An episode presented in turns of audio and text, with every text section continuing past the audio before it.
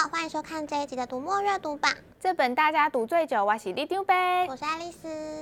哎，爱丽丝，到底我们每次这样介绍书有什么意义啊？哎，你今天怎么了吗？不是嘛？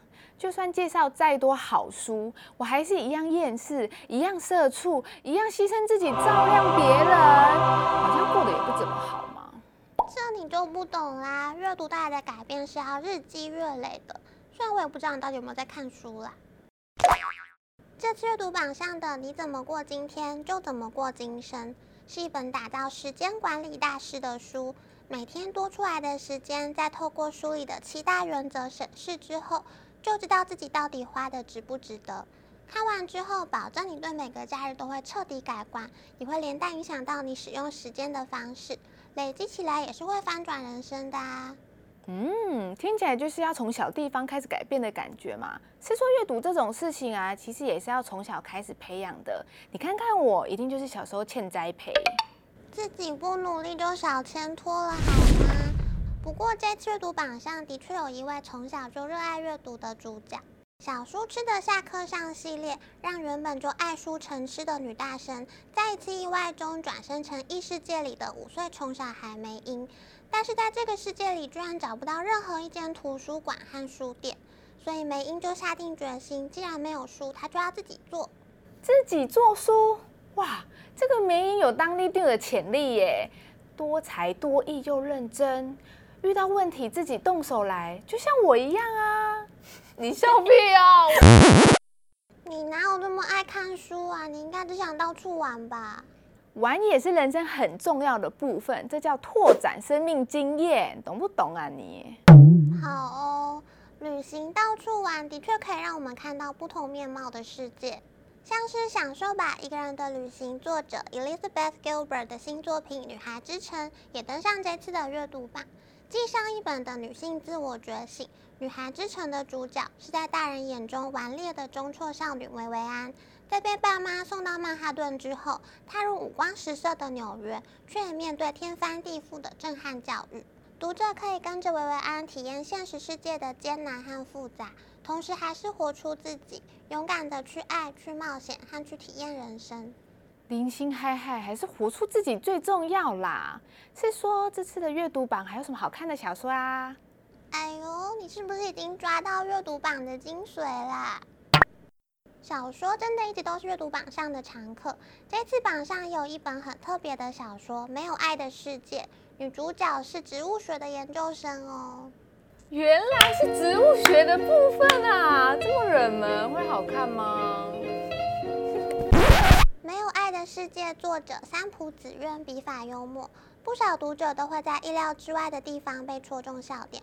而且女主角是植物学研究生，男主角是料理狂人，不觉得想象这两个人之间的化学反应就很有趣吗？哦，所以就是两个阿仔在谈恋爱嘛，这听起来平易近人多了嘛。除了阿仔谈恋爱的故事，这次榜上还有悬疑恋爱作品《傲慢与善良》。男主角西泽甲在恋爱多次失败之后，碰到一个大家都说他很善良的女孩满庭真实。交往两年之后，他们订婚了。但在婚前某一天，法庭真实却凭空消失，只留下一个婚戒。男主角在抽丝剥茧的过程中，其实也在重新梳理两个人的关系。嗯，这种烧脑的桥段，一听就知道是我们读者的最爱啊。就是知道读者很爱烧脑推理，所以我们八月中就要推出东西方对决推理马拉松啦！今年我们一样会和台湾推理作家协会合作，台湾推理作家协会征文奖决选入围的作品都会另外上架电子书哦。像是去年的《少女监禁六十天》，就是销售成绩很不错的作品哦。侦探东西君，所以会哪些侦探登场啊？西方侦探当然不会只有福尔摩斯，马丁贝克刑事档案就会是这次的主推系列之一。马丁贝克身为斯德哥尔摩的资深警探，系列开头就是从运河里挖出的一具女尸开始，抽丝剥茧寻找真相。当然还有号称北欧犯罪小说天王的尤奈斯博系列，书里的主角哈利是一个酒鬼警探。系列中的第一本《知更鸟的赌注》里面的命案还牵扯到半世纪前的战争和挪威的黑历史。哎呦，听起来很刺激、很耸动哎。那我们东方侦探也不能输啊。那当然，大家都知道的东野圭吾公布美信都会在东方侦探的书单内。东野圭吾的重量级经典《嫌疑犯 X 的现身》也会重新上架。还有我们读者的最爱陈浩基老师的作品也在马拉松选书里哦。从最经典的一三六七到新书《气球人》，通通都在书单里面。嗯，总之就是要无所不包就对了啦。还有阅读马拉松得奖者特别推荐过的《魔女的枪尖》，作者薛西斯的新书也会列在书单里哦。我之前听说到的书名好像是 K I N G 天灾对策室。天灾？难道是跟台风、地震有关的谜团吗？这当然要等你自己看书啊。还有一个系列你一定要看，是沃夫老师的《睡梦大道三部曲》，从《睡梦大道》抵达梦土通知我，到最后一部低价梦想，在谜团里还结合了移工等等社会议题，终于要到最后一部揭晓谜底，知道失忆的主角是谁了。哦，你马他拜托你，沃夫老师的书还要你推坑吗？我就看完了。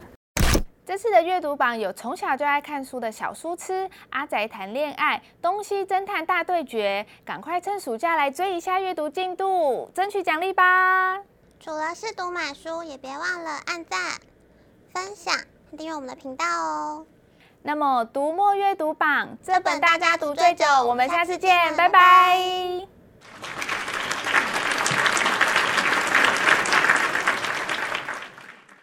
哎，爱丽丝，既然我们读者这么爱烧脑谜团，那你要不要也猜猜我出的谜题呀？不要，我对你没有兴趣。怎么这样？我可是像谜一样的女子哎！